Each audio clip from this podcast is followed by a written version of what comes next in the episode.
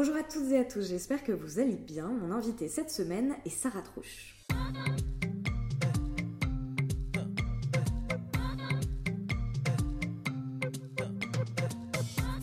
Présente est un podcast dans lequel je souhaite mettre à jour ce qui vient en amont puis en aval de l'art contemporain. Mes questions portent donc rarement sur les œuvres en elles-mêmes, mais davantage sur toutes les réflexions et les doutes qui gravitent autour de celles-ci car ici je m'intéresse d'abord à la manière dont la vie de mon invité impacte son travail, puis à l'inverse, à la façon dont son travail vient impacter sa vie. Dans Présente, j'essaye de mener les conversations comme j'ai l'habitude de le faire en tant que critique d'art dans les ateliers d'artistes ou à la terrasse des cafés, sauf qu'ici nous sommes enregistrés et vous avez la possibilité de tout écouter. Le travail de Sarah Trouche a une résonance particulière pour moi, puisque je l'ai découvert euh, cette année lors de l'exposition qu'elle présentait à La Traverse, le CAC euh, d'Alfortville. C'était en mars dernier, je me souviens qu'il faisait super beau ce jour-là, et qu'en parcourant l'exposition de Sarah, j'ai été émerveillée par chaque pièce. Ça avait aussi été un beau moment d'échange avec Marguerite Milin, la galeriste de Sarah, qui avait eu la gentillesse de m'accompagner lors de cette visite. L'exposition de Sarah Trouche a en, fait euh, été euh, la dernière exposition que j'ai faite avant qu'on soit confiné et elle m'a énormément marquée. Sans doute parce que le corps est au centre de son travail. Je lisais d'ailleurs que pour Sarah, le corps était un, prétexte, un lieu, un outil d'action, une page blanche pour révéler le monde. Un sacré programme qu'on entame tout de suite avec Sarah Trouche. Bonjour Sarah et merci bah, de me recevoir dans ton atelier, d'avoir accepté mon invitation, etc. Bonjour, bonjour, avec plaisir ton corps, euh, tu l'utilises dans toutes tes pièces, que ce soit euh, pour les performances comme pour les œuvres purement plastiques. Toutes euh, découlent d'une manière ou d'une autre de ton corps. D'ailleurs, ce dernier, tu le montres totalement découvert puisque tu es nu dans chacune de tes performances. et ce depuis le début des années 2000. Et la première action que tu as réalisée à Paris, à l'époque, tu t'étais jeté du pont de Notre-Dame de Paris, et encore une fois complètement nu. Alors tout d'abord, merci pour euh, la remarque sur mon exposition au CAC La Traverse. J'avoue que je suis plutôt contente que tu aies apprécié l'expo, surtout qu'elle a été euh, confinée en plus. quasiment tout le temps. Mm. Euh, donc je travaille sur une, visite virtuelle, vu qu'on a pu faire des images, en espérant pouvoir la partager par la suite. Bah, Tu me diras, et dès que si tu l'as un moment, je le mettrai en description. Et, et, justement, le, le, corps est au centre de mon travail. Ça s'est fait, euh, j'ai envie de dire, tout à fait par hasard, parce que euh, je ne m'imaginais pas du tout euh, prédestinée à travailler, ne serait-ce que la performance, et encore moins en étant nue. Mhm. et finalement, c'est les, rencontres, encore une fois, c'est les rencontres qui m'ont permis et, qui ont fait que ma démarche a été bouleversée. J'ai grandi dans le Médoc et je vis actuellement entre le Médoc et, Paris où j'exerce ma pratique. Et ce qui m'a vraiment euh, touchée, c'était euh, voilà une vie plutôt protégée, euh, à la campagne, en ruralité, à un internat de jeunes filles, mhm. sur le bassin d'Arcachon, et après une arrivée à Paris, notamment pour faire les beaux-arts de Paris. Et j'ai pu découvrir ce que c'était vraiment la misère et, enfin, voilà, la, situation de, toutes ces personnes de plein fouet qui vivaient sous les ponts. À l'époque, dans les années 2000, c'était le cas. Énormément de gens vivaient sous les ponts, euh, notamment autour de Notre-Dame, sur les quais. C'est encore le cas, euh, sauf qu'ils se sont un petit peu éloignés du centre-ville, malheureusement. On les voit un petit peu moins, pour, si on ne veut pas regarder. Euh, et donc, du coup, l'action s'est faite suite à des rencontres. J'ai voulu poursuivre mon engagement, tout d'abord auprès euh, du secours populaire ou ne, serait-ce que les gens qui étaient euh, dits, en difficulté. Mhm. Et c'est à travers cet engagement que j'ai pu euh, me lier d'amitié avec certaines personnes qui vivaient sous les ponts. Et j'ai eu envie de, leur, de leur rendre hommage, de partager un moment avec eux. Et ça s'est fait un jour de février avec ma première action intitulée First, du coup, mhm. Où ne sachant pas comment leur rendre tout ce qu'ils m'avaient donné, j'ai eu envie de me mettre dans cette situation où euh, il y a ce lâcher prise où je perds corps, euh, où justement je, m'offre en pâture en disant voilà, beaucoup de gens m'ont dit la, descente dans la rue c'est finalement une, espèce de, glissade à grande vitesse où on ne sait pas comment on en est arrivé là, on sait d'où on vient, on ne sait pas comment ça se fait qu'on s'est retrouvé dans cette situation. Ça a été extrêmement vite, extrêmement violent c'est une perte de contrôle et on s'est retrouvé voilà euh, du jour au lendemain euh, sans famille, sans travail, sans appartement, sans logement. Et, j'ai eu envie de, parler de cette chute-là et, de se dire que voilà, avec un coup de main, ne, serait-ce qu'un bras tendu, ce qui était le cas pour cette performance, c'est les gens sur le quai qui me récupéraient, qui me tendaient la main. on pouvait reprendre le quai, donc se redresser et s'en sortir. La difficulté de cette action, outre le fait que c'était au mois de février que j'étais devant la préfecture de police, sans autorisation évidemment. Oui, c'est drôle. Euh, et, euh, et, en plus, euh, et en plus, voilà, au mois de février, c'était c'était que, que, techniquement, c'est une vraie épreuve de force. Il y a des bateaux-mouches toutes les 10 minutes sur, sur, la scène. Et donc, il fallait jongler entre arriver à sauter de ce pont, rester suspendu, avoir un système de balancier, du balancier arriver sur le quai en se faisant rattraper et arriver euh, voilà sur le quai. Et ça a été une très belle réussite qui m'a permis euh, notamment d'intégrer les Beaux-Arts de Paris euh, et de poursuivre ma carrière d'artiste. Et ça, je pense, poser la première pierre d'une pratique artistique où j'ai eu envie, en, disant, en utilisant certes mon corps, mais j'ai eu envie de, de dire je je serai là et je donnerai ce que je peux. Voilà. Ouais, c'est une sorte de métaphore finalement. Ton, ton, acte était une sorte de métaphore de ce que ces personnes vivaient. C'était très naïf. J'avais 18 ans et mhm. effectivement, oui, c'était. Tout le monde me parlait de cette chute, de cette mhm. perte de contrôle, et j'ai eu envie à mon tour de, de, de, leur offrir cette possibilité-là, de, à travers mon corps, de voir quelque chose d'un peu différent mhm. et de, de matérialiser les choses aussi artistiquement. Et comment ils l'ont perçu c'était assez extraordinaire. C'était un moment euh, quasiment de fête. Mhm.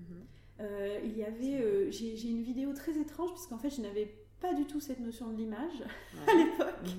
Mhm. donc du coup j'étais extrêmement dans le geste pour le geste. voilà une action qu'importe les archives. Donc qu'importe mhm. l'archive, qu'importe cette recherche là. C'est des Américains, notamment touristes, qui ont fait des photos et des images et euh, qui ont eu le réflexe. Alors moi, je n'étais pas en état de, l'envoyer aux, copains euh, bah euh, qui, étaient, qui étaient là. donc du coup, c'est ce qui m'a permis d'avoir des traces aujourd'hui qu'on peut voir voilà, mm, de, cette action. Mais c'était, c'était voilà, on était très loin de ce sujet et on, s'est tous réunis sur les quais. On, a eu un moment comme ça très fraternel avec ben justement après cette chute, c'est ce moment où on se, se récupère, se rassemble, se redresse, se relève. Euh, en se soutenant les uns les autres. Et je crois que c'était un moment euh, assez, euh, assez extraordinaire. Et après, pour la petite histoire, je me suis retrouvée, alors ben, j'étais toute nue, forcément. donc tout le monde était heureux, on avait réussi. on était tous vraiment complètement sur un pied d'égalité en disant, évidemment, il me prenait un peu pour une folle, mais c'était en même temps une folle sympathique. Et donc, je, pudiquement, euh, je m'éloigne un peu pour m'habiller et, reprendre, voilà, ça je ne suis plus la performance, bah je, suis la femme. voilà, et du coup, je, commence à m'habiller pudiquement et là, il y a un, SDF qui n'avait pas vu le, la performance qui arrive et qui me dit Oh, tu, filmes, tu tournes un film de cul? Et donc, je euh, non, mais c'est pas, pas vraiment, pas tout à fait. Et du coup, j'ai eu un moment assez étrange où en fait, il était autour, il était assez oppressant et et je me suis dit, ah non, là, ce serait trop bête ah, qu'il ce moment se partage là. C'est tellement beau à quelques mètres. Et en fait, c'était drôle parce que tous les. Eh ben, c'était quasiment des hommes hein, d'ailleurs qui étaient là sur le quai sont retournés en disant ah mais laisse-la tranquille. Et ils l'ont fait fuir. Et, on a reparti à fêter cette soirée qui était, qui était assez extraordinaire. Mais euh, voilà. Donc comme quoi des fois euh, la vie euh, nous amène dans des chemins où on s'y attend pas euh, et dont la nudité a fait partie et fait partie de ma pratique, même si elle n'est pas euh, résumée qu'à ça, évidemment. Et euh, il y a une chose qui est arrivée après cette nudité pure, et c'est une chose que j'ai omis de dire, mm. c'est que malgré le fait que tu sois nu, ton corps est tout de même recouvert de peinture. Ce geste pictural, tu le fais pour plusieurs raisons que j'aimerais que tu nous expliques mm. ici. Mais un des points de départ, c'est notamment que du fait d'être nu lors de tes performances, beaucoup de personnes se sont bah, et, la preuve avec ce que tu viens de dire, euh, se sont permis de, de, sexualiser ton corps. Oui, ce qu'il a, qu'il a fallu que je... Et, ça, euh, je, n'en avais pas conscience à l'époque et je, l'ai appris euh, très vite et à mes dépens. C'était que voilà, bah, j'étais une jeune femme de 18 ans, on va dire normale, voilà, pas classique, mais, mais qui du coup, en étant dénudée, amenait tout un, tout un imaginaire et toute une sexualisation de ce corps. Euh, et donc il a fallu très vite que je, que je pars à ça parce que à la fin on ne voyait plus que si j'avais des beaux seins, si j'avais un cul sympa, voilà. c'est plutôt ces remarques-là qu'on pouvait me faire. Et on ne parlait plus de mon sujet premier qui était le message que je veux faire passer. Donc ce qui est difficile, c'était euh, comment trouver un équilibre entre à la fois euh, avoir l'impression d'être le plus sincère possible et de ne pas porter d'accessoires parce que la difficulté, c'est que je n'avais pas envie de rentrer dans une théâtralisation mm, mm. et que pour moi, en fait, chaque euh, vêtement a eu un symbole très très fort, que l'on porte un jean, une robe mm, blanche, une tunique ou je ne sais quoi, on rentre tout de suite dans un imaginaire, euh, dans une esthétique particulière et que ce qui m'intéressait, c'était du corps pour du corps, corps matière et corps engagé et qui se permet du coup à ne pas avoir de référencement possible, autre le fait que c'est je suis une femme. Euh, effectivement, euh, voilà, euh, blanche d'un certain âge, voilà. Donc il a fallu que je, m'échappe de ça pour devenir matière, et j'ai très vite trouvé, on va dire, la parade qui a été de, demander aux gens, de, voilà, comme on a tous un peu notre lumière, on a tous un peu notre couleur, j'ai commencé à demander aux gens quelles étaient, si, si, je demandais à une communauté, quelle est ta couleur, j'avais à peu près une réponse, on va dire, commune, euh, probablement liée à une histoire commune, liée à, voilà, une, une, nation, en fait, bêtement à une nation. Il y a une symbolique qui est hyper forte. Euh, voilà. Si, si, je demande, si je demande à la France, par exemple, c'est le bleu marine. Bleu, ouais. Voilà. Le bleu, c'est la couleur de C'est la couleur de la France. Et, et c'est assez étonnant, parce qu'il y a beaucoup de gens qui me diraient non, en fait, je pense pas, ou je pense que ça évolue, mm. mais en fait, concrètement, quand. Euh, alors, je ne fais pas de sondage. Euh, non, mais Pastoureau, euh, Pastoureau en parle très bien, justement, du fait que le bleu. Mm. Michel Pastoureau, qui est un historien des couleurs, notamment, parce qu'il a mm. fait plein d'autres choses, mais il explique bien que le bleu est la couleur mm. des Français. Qui rassemble. Voilà. Et c'était un peu mon sujet, c'était de me dire en questionnant toujours autour de moi les personnes avec lesquelles j'allais quelle est, quelle est votre couleur? Quelle, quelle couleur vous choisissez? Et, les gens tombaient assez souvent d'accord. Et c'est comme ça que j'ai, euh, commencé à, à, travailler autour de, de ce corps peint. Euh, parce que ça me permettait à la fois de, de reprendre euh, contrôle sur ce corps qui m'échappait et de me permettre de m'en échapper et de rester dans la picturalité, de rester dans l'art plastique. et la performance, c'était voilà, tout en étant la plus sincère, la plus authentique, le symbole est important, euh, notamment de la couleur. Ouais. parce que c'est vraiment ce qu'il faut dire, c'est que ta, mise à nu, dans un premier temps, c'est vraiment euh, parce que tu parles avec des personnes en fait qui sont dans des situations précaires, dans des situations douloureuses, peut-être leur fierté aussi a été malmenée, mm. et donc le fait de te mettre à nu, c'est pour te mettre toi-même dans une situation vulnérable en fait. C'est essayer de, de, me mettre sur un plan d'égalité. Ouais. Vraiment, d'avoir une relation complètement horizontale. Euh, dans mon travail, euh, en fait, dans ma pratique, euh, même si c'est mon corps qu'on voit, ce qui m'a tout de suite intéressé, c'était de me dire comment je peux redonner à l'autre, mmh. comment je peux partager l'autre, donner visible, rendre visible. et ça a été, voilà, ça a été un peu le, le leitmotiv de ma, de ma pratique. J'aime dire que justement, j'essaie de parler de cet angle mort de la société euh, toutes ces anomalies sociologiques et politiques, tous ces moments d'échec. Euh, mais j'ai pas envie de, le tourner en, faisant une, en une pratique extrêmement violente ou, euh, ou, agressive. J'ai envie de le tourner en fraternité et en échange et en lien. Seulement, je dois les remarquer. C'est, mm, mm, mm. voilà, je, ne peux que les remarquer, ces anomalies. Et parce que je les remarque, j'ai envie de les, faire, les rendre visibles et les donner à voir. Euh, donc quand je vais euh, voir une communauté, euh, que ce soit une communauté sur la mer d'Aral asséchée, au fin fond du Kazakhstan, il y a en ce moment la fondation EDF e d'ailleurs, il y a une exposition, enfin là c'est confiné, mais quand ça ne sera plus, on va toucher du bois un jour. voilà, cette pièce-là, par, rapport, par exemple, pour cette pièce-là, je, fais des milliers de kilomètres, je vais à la rencontre de ces gens, je m'assois, je ne sais pas ce qui va se passer, je ne sais pas ce que je vais faire. Et c'est dans cet échange-là que l'on va arriver à construire quelque chose. Et quand on construit quelque chose, ces gens qui ont tout perdu ou qui n'ont rien, qui, qui sont même simplement étonnés que quelqu'un ait envie de s'asseoir à côté euh, et échanger un légument ou, ou je ne sais quoi d'autre, une spécialité, et qu'on se pose, on s'assoit. Parfois, on ne se dit absolument rien, on n'a pas la même langue, on n'a pas la même culture, on reste des heures ensemble. Et du coup, c'est ça qui est assez intéressant, c'est de se dire comment moi je peux arriver à être à un moment donné me faire toute petite, me, faire, euh, voilà, de manière à avoir un partage un peu fraternel. Et c'est comme ça que ma démarche se fait. Et c'est comme ça que les couleurs se font. Euh, pour cette mère d'Ara la sécher, je me suis retrouvée à avoir d'un coup euh, deux adolescentes qui ont commencé à me tresser les cheveux et me tresser, me tresser, me tresser, me rajouter des trucs et tout. Et je me suis retrouvée dans un salon de coiffure enfin, improvisé euh, euh, dans, cette, dans cette maison, enfin voilà. Et, euh, et du coup, je ne comprenais pas trop. Et après, avec mes couleurs et tout. Et en fait, je me suis très vite rendu compte que ces tresses-là, parce qu'on me l'a expliqué aussi, hein, parce que je ne le savais pas, c'est un symbole très fort. C'est quand il y a un événement très particulier, voilà un mariage, voilà, c'est un, une coiffure de célébration. Et que du coup, ils ont eu envie, à un moment donné, instinctivement, de faire cette coiffure parce que c'était un peu un événement que bah Française débarque ici et que et que qu'on ne se connaisse pas et que et que j'ai juste envie de me poser avec eux et essayer d'échanger, d'avoir ce moment un peu de complicité. Et donc c'est ces symboles là qui vont faire qu'on va se retrouver dans une échange dans un échange très bienveillant et qui vont me permettre par la suite de commencer à réfléchir à qu'est-ce qu'on peut faire ensemble Ouais. Parce qu'il y a quelque chose qu'on a que, que j'ai pas dit pour résumer un peu ton travail. Mhm. Euh, ton travail privilégie des, des endroits où euh, la mondialisation est un échec, où elle est productrice de friction, euh, si ce n'est d'oppression.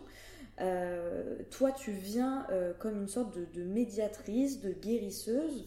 Tu te plonges, tu te plonges dans l'histoire d'un lieu et dans celle de, de ses habitants.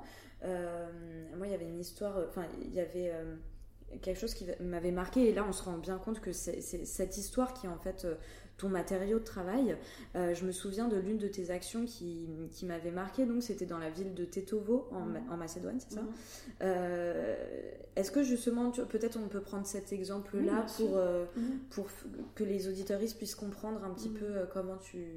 Enfin ton processus de travail en quelque sorte? Ah, Pour Action pour, pour Tetovo, c'est alors là, c'était un contexte un peu particulier parce que je, je connaissais la directrice de l'Alliance française ah, de la ville de Tetovo, euh, qui est euh, une amie euh, voilà, que je connais depuis très longtemps, une amie d'enfance, Aude Valsésia, et qui était en poste sur la ville de Tetovo et à l'Alliance française. Et la difficulté de la ville de Tetovo, c'est que dans les années 2001, il y a eu des affrontements extrêmement forts.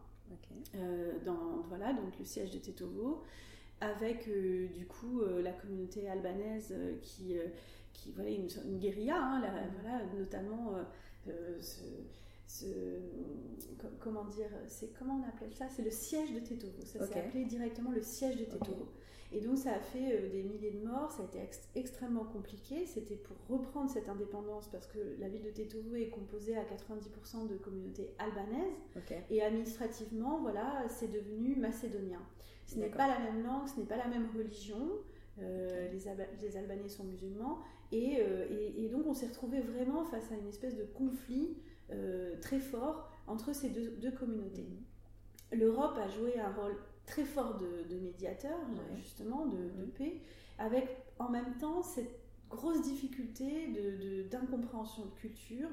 Et justement, c'était très compliqué. Et, Ils sont euh, arrivés avec leurs gros sabots un peu. Voilà. Mm, mm. Et, et, du coup, euh, ça a créé beaucoup de tensions.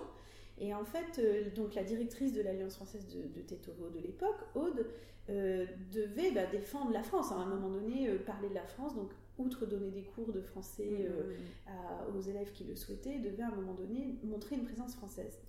Et à côté de sa pratique, elle, connaît donc mon travail, enfin son métier, elle connaît donc mon travail, et elle m'a dit j'ai besoin de marquer les esprits, j'aimerais t'inviter, je ne sais pas ce que tu vas faire, je ne veux pas savoir ce que tu vas mhm. faire, tu as une carte blanche, viens découvrir cette ville, elle vaut la peine d'être vue, mhm. et je n'arrive pas à faire venir euh, des, artistes français. Alors évidemment, elle avait pensé à un DJ, elle avait pensé voilà, toutes ces choses-là, c'est-à-dire elle n'avait pas forcément pensé au début à une action politique, euh, action politique, plasticienne comme moi. au contraire, peut-être plus un truc euh, dans la joie et la bonne humeur. Complètement, on s'amuse, un événement culturel, voilà, qui, qui, passe bien, on va dire.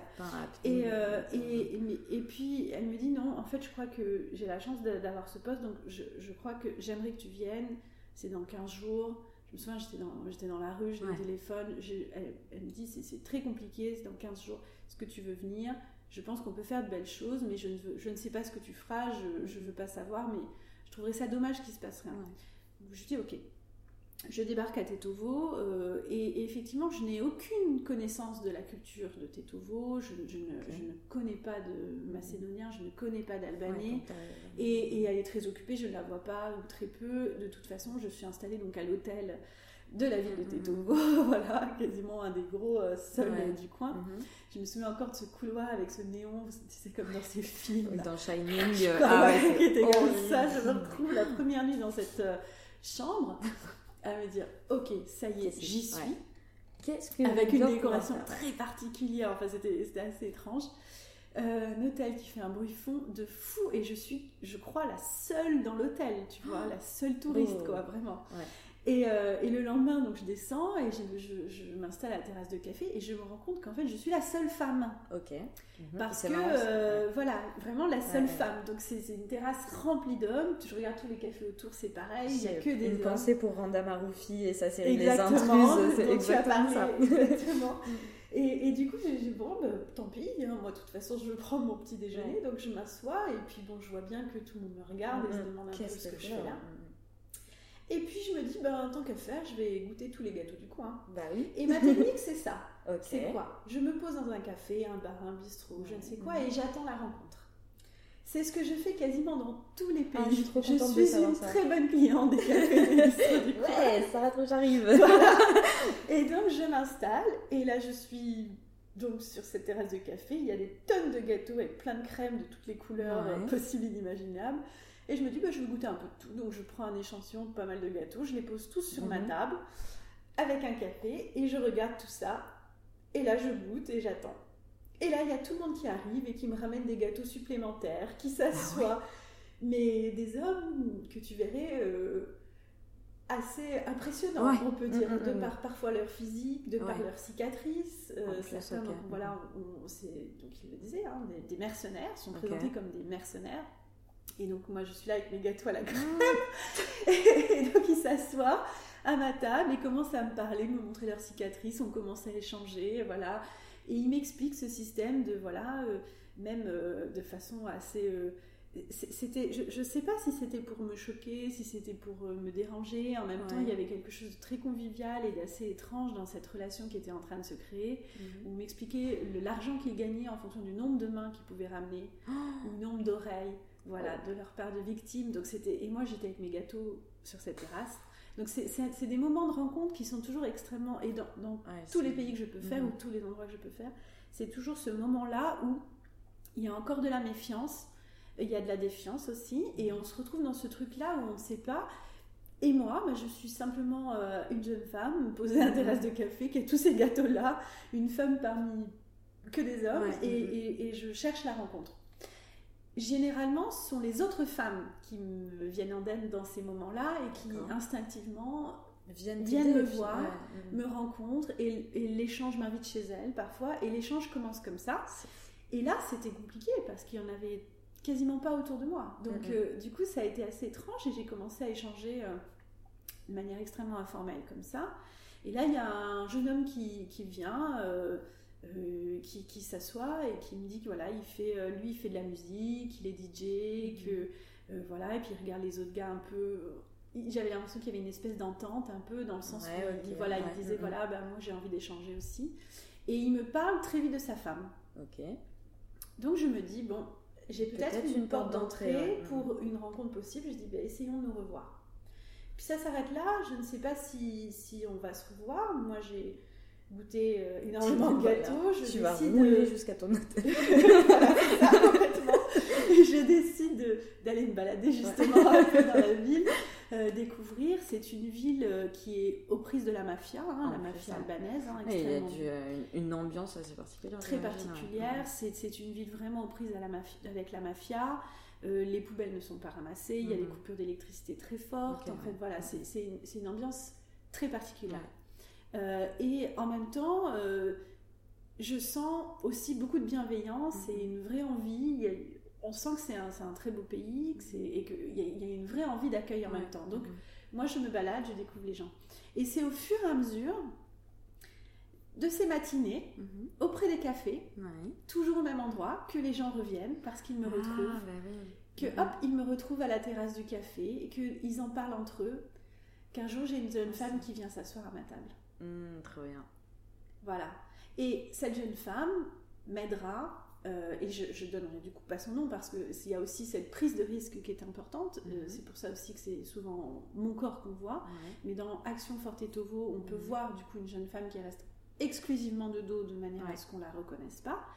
Je lui demande, euh, écoute, je lui montre mon travail, on échange beaucoup, et je lui dis, écoute, aimerais-tu euh, faire une performance avec moi Et j'aimerais que tu, je ne sais pas ce que tu vas faire, mais tout comme on ne sait pas ce que moi je vais faire, Ouais. je vais dire, j'aimerais que tu me dessines la cartographie de la ville de. Tetovo. Mhm.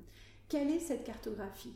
Et elle m'a fait un dessin incroyable sur le dos où elle a dessiné deux pigeons Ouais.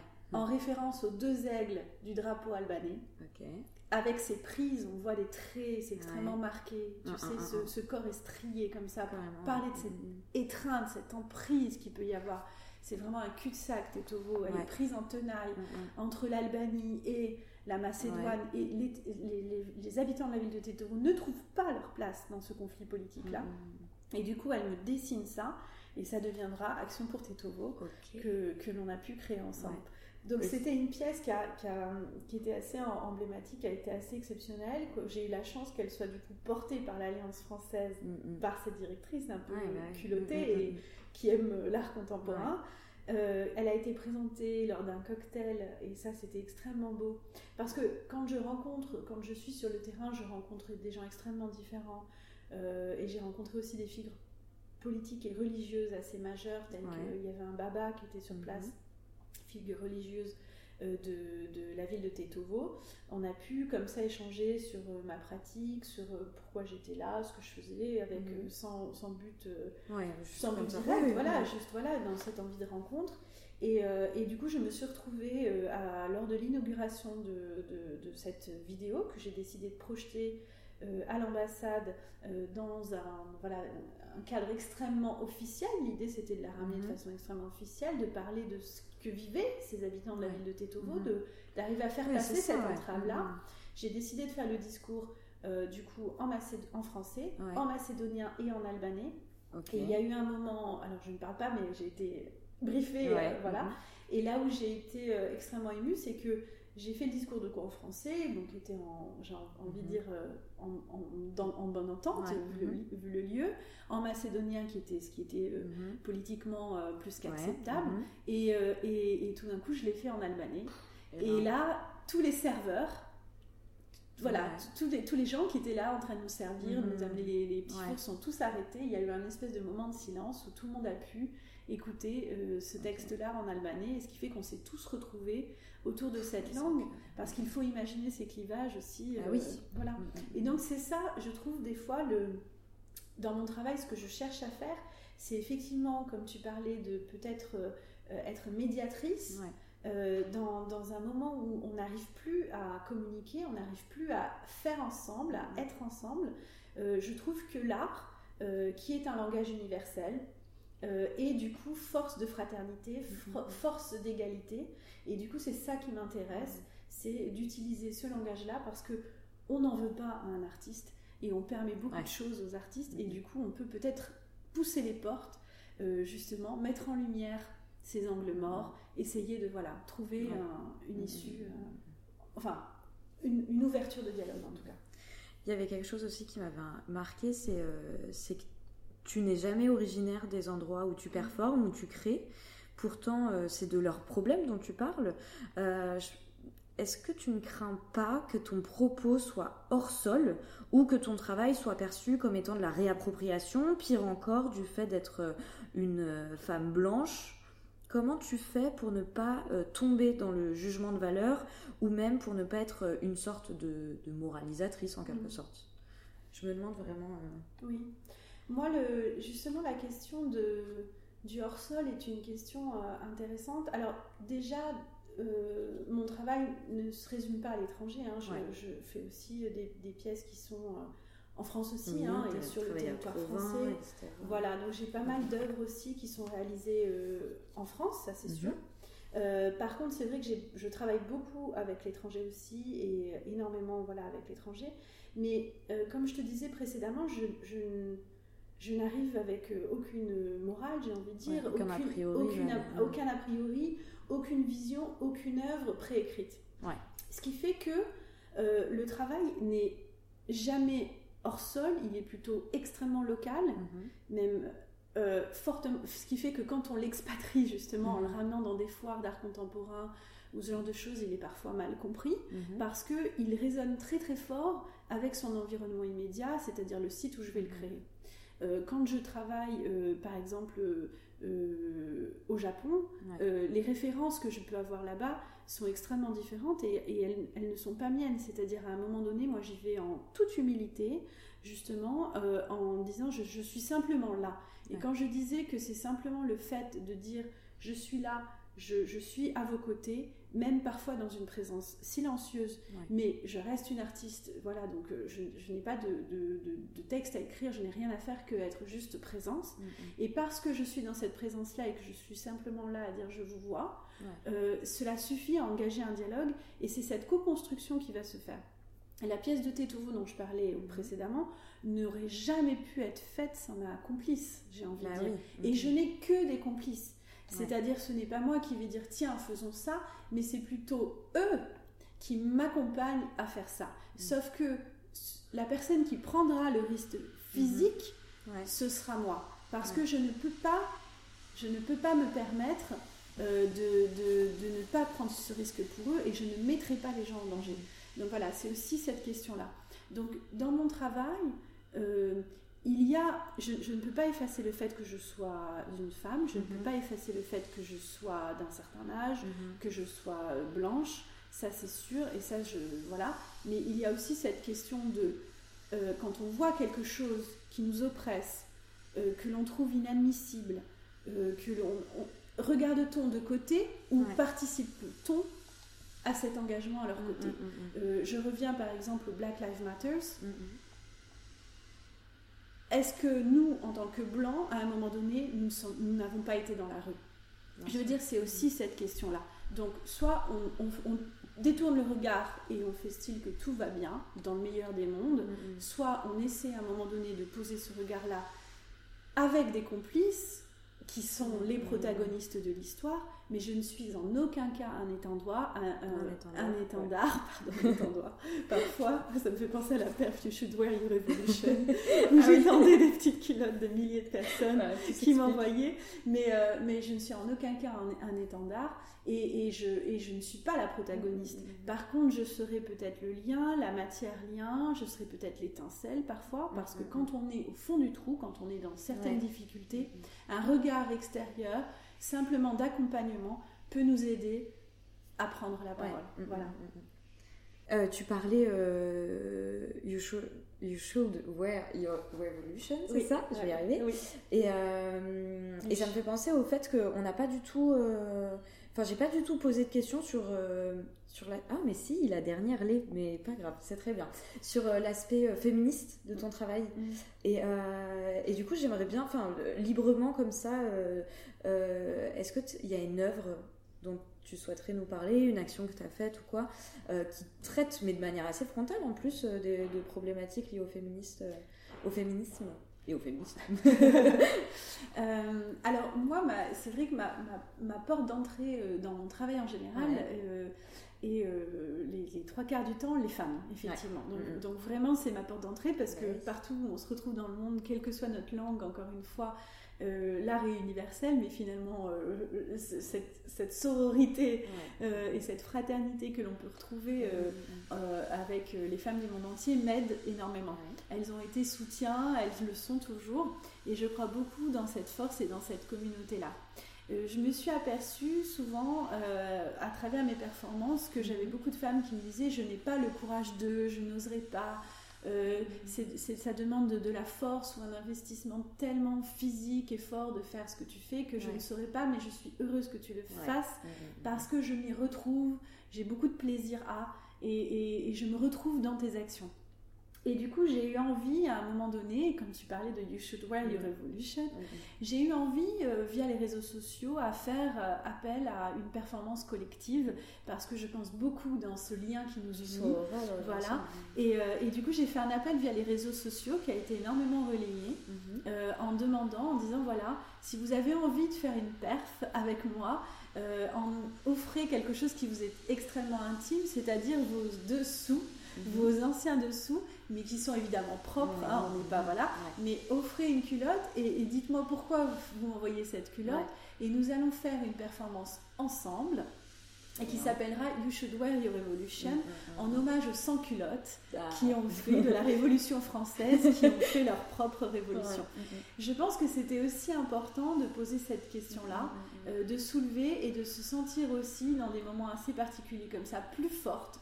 Euh, et donc, euh, il n'y a rien de plus intime non plus, et une vraie question à se poser par rapport au fait d'envoyer. Et ce qui a été très beau, c'est que du coup, j'ai reçu des centaines de culottes, c'était très drôle. Euh, dans la boîte aux lettres, et sauf qu'on n'envoie pas une culotte sans mettre un petit mot. Bah oui, tu veux dire. Donc forcément, quand on pose une, poste une culotte à une inconnue, parce que c'est souvent le bah cas, euh, on met pourquoi celle-ci? Bah et donc j'ai eu comme ça énormément d'histoires très drôles du c'est une culotte très sexy que j'ai achetée. Je l'ai mise dans plein de rendez-vous, j'ai jamais chopé. voilà. J'ai eu, c'est ma culotte de grossesse. Je n'aurai plus oh. J'étais tellement confortable dedans, mais je n'aurai plus d'enfants et j'espère ne jamais refaire cette taille. voilà. Et j'ai oh, eu voilà tout plein d'histoires de, personnelles qui m'ont été envoyées. Et j'ai fait du coup tout un travail qui a été un travail à la fois de performance mhm. au, générateur de Gentilly, de, sculpture aussi. Mhm. Euh, et ça a donné euh, à Los Angeles, normalement, euh, aussi à la Galerie Marguerite Miller, où on avait fait mhm. voilà, une performance. Et c'était intéressant de dire je ne suis pas seule et je vais porter cet étendard en étendant et en transformant les choses. Et donc j'avais fait une action notamment à Los Angeles où j'avais recouvert les fils de barbelés. Je m'étais fait des, voilà, j'étais tout le, stand était, toute l'exposition était remplie de fils de barbelés et c'était en, en, tissant les mhm. culottes des femmes qu'elle m'avait offertes que j'arrivais à me frayer un chemin parce que ça devenait cet outil de protection. de protection. Voilà. Donc à un moment donné, c'est ça aussi, c'était d'arriver à faire corps avec les autres, avec leur soutien encore une fois. Donc oui, je suis seule dans, dans, dans cette installation ça n'a pas empêché mm. de, de, me blesser un peu, mais je suis seule parfois dans cette installation, mais par contre c'est avec le soutien de bien d'autres. Et c'est une perf qui continue parce que c'est une matière qui est là, donc j'en reçois encore. Ben oh, et c'est assez beau, donc euh, je fais un appel à tous ceux qui le souhaitent euh, de m'envoyer oh, leurs je, je suis arrivée avec plein de culottes ici. voilà, parce que j'ai bougé dans ah, mais, mais, voilà, pour participer à une perf euh, collective, et c'est ça qui est beau. ça, ça a ouvert pas mal de portes. Et puis la question justement euh, du, de, de, de l'intime, de mhm. l'intime de la femme est une vraie question aussi dans mon travail, savoir comment arrive-t-on à se livrer, et voilà, c'est une vraie question en parlant du fait de se livrer, il y a un truc dont j'avais trop envie de discuter avec toi. Euh, il y a peu, tu as donné euh, une interview pour le magazine L'œil à Elisabeth Couturier, qu'on salue si elle nous écoute. Euh, et lorsqu'elle t'a demandé quel était ton objet fétiche, tu as répondu que c'était ton womanizer à savoir ton sextoy. Euh, je trouve ça trop bien que tu n'aies pas répondu que c'était euh, ton carnet de croquis ou que sais-je, un appareil photo, euh, mais que tu aies parlé d'un outil d'empouvoirment, que tu aies abordé la question de la masturbation féminine dans une revue comme L'œil, de notre plaisir en tant que femme, de notre possibilité de jouir seule et in fine de notre puissance et de notre liberté. J'ai trouvé ça canon, quoi. J'en ai parlé à toutes mes copines. oui, je t'avoue que c'était assez. Euh, alors c'est drôle parce que cette, question de, l'objet fétiche que, voilà, que, me posait euh, euh, la journaliste, c'était assez étonnant parce que j'avais envie d'être honnête, vraiment. J'avais envie d'être mm. honnête. comme je disais précédemment, je suis beaucoup en déplacement, je voyage mm, beaucoup mm, et finalement l'objet euh, qui m'accompagne partout, c'est effectivement mon sextoy, c'est mon womanizer. Mm, mm. Euh, donc en toute honnêteté, c'est vrai que j'ai dit, voilà, c'est cet élément-là mm, qui me permet de recharger les batteries. Je l'amène avec toi, avec moi, pardon.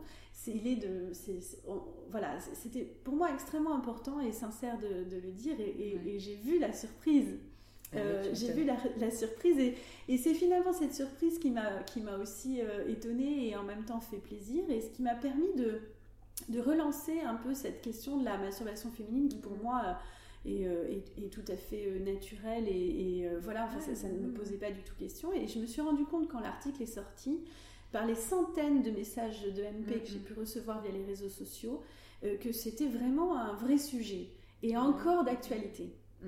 Et, c'est en ça que c'est assez délicat parce qu'il y avait euh, deux, trois questions. La première, c'était la référence de mon sextoy, évidemment, mais je ne suis pas ambassadrice, donc voilà. Mais je, voilà. La deuxième, c'était le fait d'assumer et c'était quasiment comme si je faisais un coming out. Ouais. Oh, mais carrément. Alors que euh, c'était ça qui était très étonnant, c'était la question de quelle est du coup ma sexualité? Mhm. Parce que le clitoris, c'est quoi? C'est avouer qu'à un moment donné, on peut se faire plaisir seul et que c'est un plaisir sans utilité de procréation, donc le plaisir pour le plaisir, le plaisir pour le corps.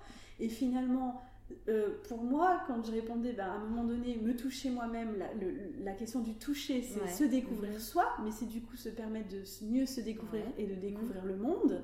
À un moment donné, c'était mm, aussi ça, essayer de se positionner par rapport à ça. Et, là, je, suis très contente parce que en ce moment, et, donc je, je l'ai marqué tout de suite en référence sur mes réseaux, euh, il y a le livre de, Catherine Malabou, je ne sais pas si tu as vu, qui vient de sortir sur le. Alors ça s'appelle Le plaisir effacé, clitoris et pensée. Et ah, donc elle vient juste de sortir. Et donc je l'ai référencé tout de suite sur, euh, sur les réseaux. Je suis en train de le lire parce que justement je, je trouve que on est vraiment dans cette dualité-là, d'opposition entre le clitoris et le pénis, ce qui n'est absolument pas, à, mon sens, euh, d'actualité, et que du coup, on est dans cette espèce d'ambivalence, et que euh, la masturbation devient quelque chose d'extrêmement compliqué encore de nos jours, et extrêmement tabou. Et pour en avoir parlé autour de moi quand j'ai l'artiste, l'article qui est sorti, Mhm. Euh, j'ai eu beaucoup de remarques et ça touche toutes les générations. C'est-à-dire, j'ai été étonnée de voir que des jeunes femmes de 20 ans euh, mhm. me disent qu'elles ne se touchaient absolument pas et que c'était compliqué et que c'était vraiment un problème et, que, mhm, et que du coup elles devaient faire appel par contre à des applications comme Tinder ou autres euh, parce qu'elles n'osaient pas se toucher. Quitte à, coucher avec n'importe quel inconnu parce que le besoin était là mais qu'elles ne savaient pas comment s'en sortir ou des personnes plus âgées qui disaient non jamais, c'est d'une tristesse, c'est d'une tristesse. Mais c'est ça. Et c'est ça qui est assez étonnant, c'était comment se positionner, tu vois, par rapport à ça. Mm, mm, mm. Euh, et donc, euh, et donc je, à, mon sens, je pense, et ce sera peut-être du coup le sujet d'une de mes prochaines performances, sans en faire quelque chose de complètement littéral, euh, je pense que la masturbation féminine, euh, il nous reste encore beaucoup à penser. Clair. Euh, et beaucoup à assumer, beaucoup à réfléchir. Et du coup, je pense que on est encore dans un enjeu de débat. Quand je parlais des anomalies sociologiques et politiques, je pense que cet article me met euh, face à cette réalité-là. Mais c'est ça que j'ai trouvé bien. Enfin, euh, bon, déjà par rapport à la question de la masturbation féminine, je voulais trop te poser cette question parce que je trouve ça important qu'on aborde ça ici. Mm. Et il y a la sexologue du monde, Maya Mazorette, qui en parle beaucoup aussi, mm. qui incite les jeunes femmes à se masturber en parlant aussi du fait que c'est pas simplement relatif au plaisir. Mm. Tu peux te masturber quand tu as tes règles pour plus avoir mal au ventre. tu peux. Enfin voilà, elle, elle disait qu'il y avait un j'allais dire encore étendard, un éventail, un éventail de, enfin voilà, de, de, possibilités, enfin voilà. Et, euh, et, autre chose, ce que je voulais dire aussi, ce pourquoi je voulais te poser cette question, c'est euh, que je trouve ça génial et je trouve que c'est un acte militant en tant que Enfin, tu vois, en soi, que d'en parler euh, alors que Elisabeth Couturier venait pour parler de ton travail, tu vois, mm. plastique, mm. et de, de, mettre en avant, tu vois, ta, ta sexualité, euh, plus que bah voilà une œuvre en tant que telle je trouve ça hyper fort enfin je trouve que c'est un acte je pense que je pense que c'est important parce qu'à un moment donné euh, euh, être artiste c'est aussi ça c'est aussi faire du lien et essayer de, de de, de, mettre le doigt sur des choses qui, qui, qui, ne, qui, ne, fonctionnent pas toujours. Mm, mm. Et qu'à un moment donné, la question du clitoris, là où encore des, des milliers, des, si c'est pas des millions de femmes sont encore maltraitées, Totalement. Euh, voilà, je, pense qu'on est vraiment dans, dans, un moment de, vie où les choses doivent changer. On est dans une époque où les choses doivent changer. On a une prise de conscience très forte. Et je pense que c'est à travers euh, le débat, la discussion, la rencontre, l'art en règle générale que les choses bougeront. C'est parce qu'on arrive à dire haut et fort, oui, non, il n'y a rien de honteux dans une masturbation clitoridienne, mm, mm, mm. que euh, on arrivera peut-être à même au niveau des nouvelles générations ou des, même des anciennes générations qui peuvent parfois avoir euh, voilà, euh, leur vision, bouger les choses et permettre le débat. tout comme quand on fait une, autre une performance, on va aborder un autre sujet. Je, pense que c'est aussi ça le rôle d'un artiste. On est un peu euh, alors, il y, a peu, je disais encore les journalistes, et les journalistes eux-mêmes me disent que plus tellement, donc c'est un peu triste. Mais je disais, on est, on est un peu les derniers qui peuvent ouvrir des portes mm, mm, mm, constamment, et on, dépend du monde en général et de l'humanité avec un grand H, mais de personnes en particulier, ce qui nous permet finalement de, de pouvoir euh, ouvrir des débats plus que de les fermer. Et du coup, c'est ça que je trouve euh, assez intéressant, euh, tu vois. Donc euh, je suis très contente d'avoir pu aborder le sujet. Je suis très contente que tu me poses aussi cette question parce que ça relance le débat.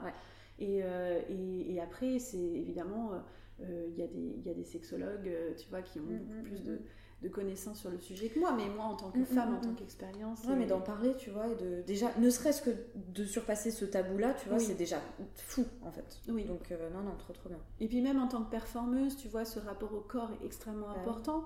Et je pense que passer à côté du toucher, surtout que là, on est dans une période extrêmement compliquée. Ah bah, là, on enregistre, on est confiné. on est très loin. Euh, cela fait plusieurs mois que, que on, a peur de toucher les gens, bah on a peur de toucher les choses on s'éloigne de plus en plus de cette notion de toucher.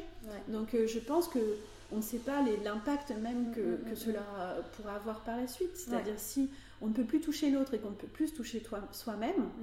En plus, euh, je veux dire, euh, voilà, où va-t-on C'est-à-dire à un moment donné, on est aussi physique, on est aussi humain. c'est ces relations humaines qui sont importantes. Je suis trop contente qu'on ait pu parler de ça. Euh, vient le moment de la traditionnelle question de présente. Euh, comme dans chaque épisode, euh, je vais te demander si tu réussis à vivre de ton travail.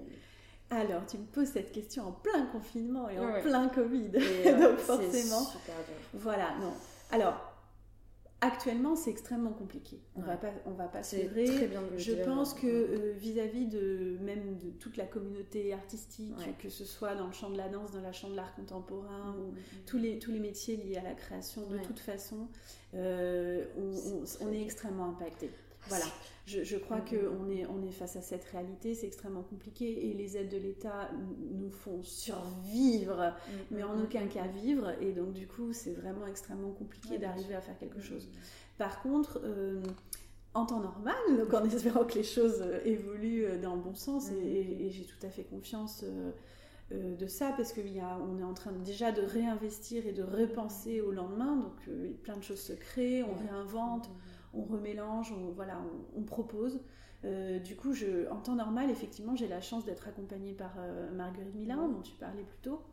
Et donc, force de constater que quand on se met plus forte, c'est-à-dire une galeriste, un artiste, parfois des art advisors aussi, ou des critiques, voilà, des choses, on arrive, euh, au commissaire d'exposition, j'arrive à vivre de mon travail. Alors, je suis pas suffisamment pour employer euh, assez de gens comme je voudrais parce que être artiste c'est aussi euh, faire travailler des gens que ce soit des artisans euh, des équipes des assistants des plus jeunes c'est aussi ça. Donc j'ai dû effectivement à cause du covid me séparer de mes équipes hein. d'habitude cet atelier accueille plusieurs personnes autour et du coup, voilà, ça, c'est une réalité. Mais par contre, effectivement, j'arrive à vivre de mon travail. J'ai eu la chance de rentrer dans certaines collections. Mmh, euh, c'est des soutiens qui font qu'à un moment donné, on peut continuer à faire ce qu'on fait et j'ai envie de dire tant mieux. Voilà.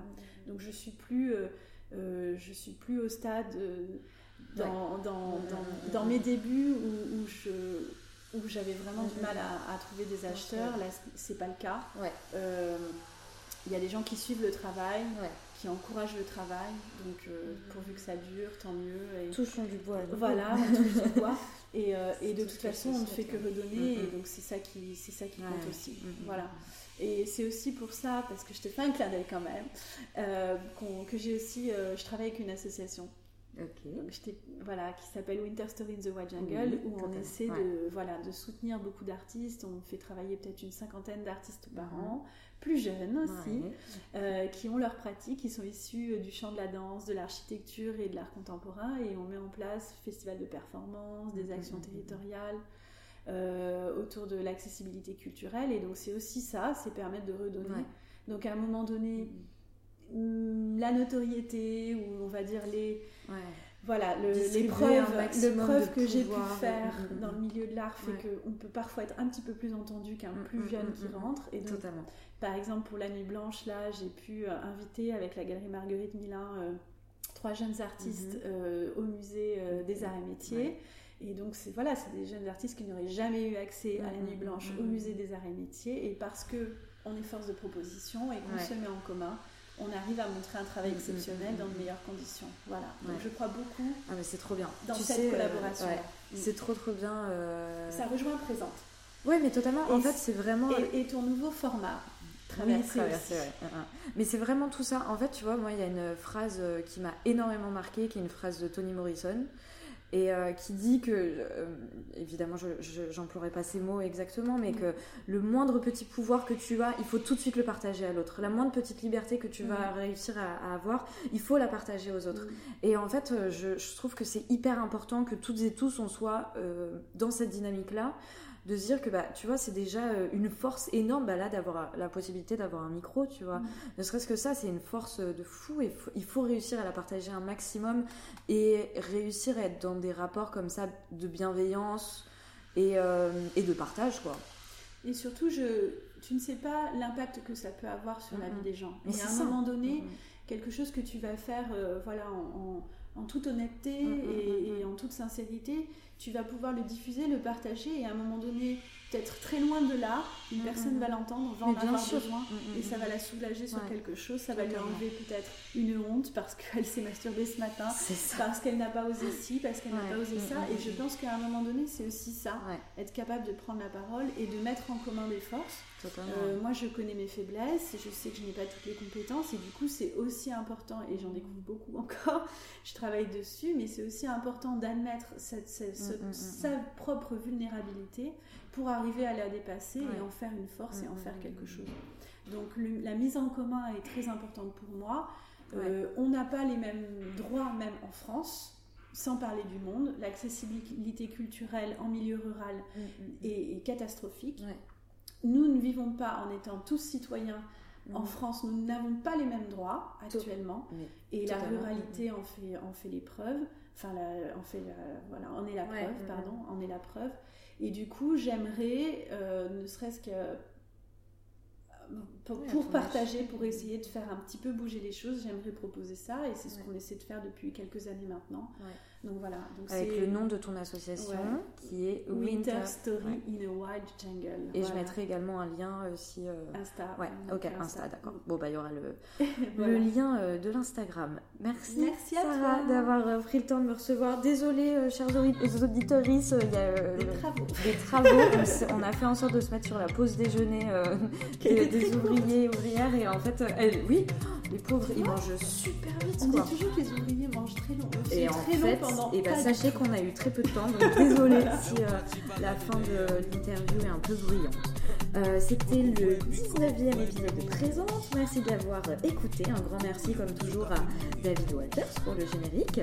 Confinés, nous sommes encore et j'ai envie de vous envoyer un maximum de bonnes ondes durant cette période. Donc, la semaine prochaine, il y aura à nouveau un épisode de Présente. Mais d'ici là, prenez soin de vous et je vous embrasse.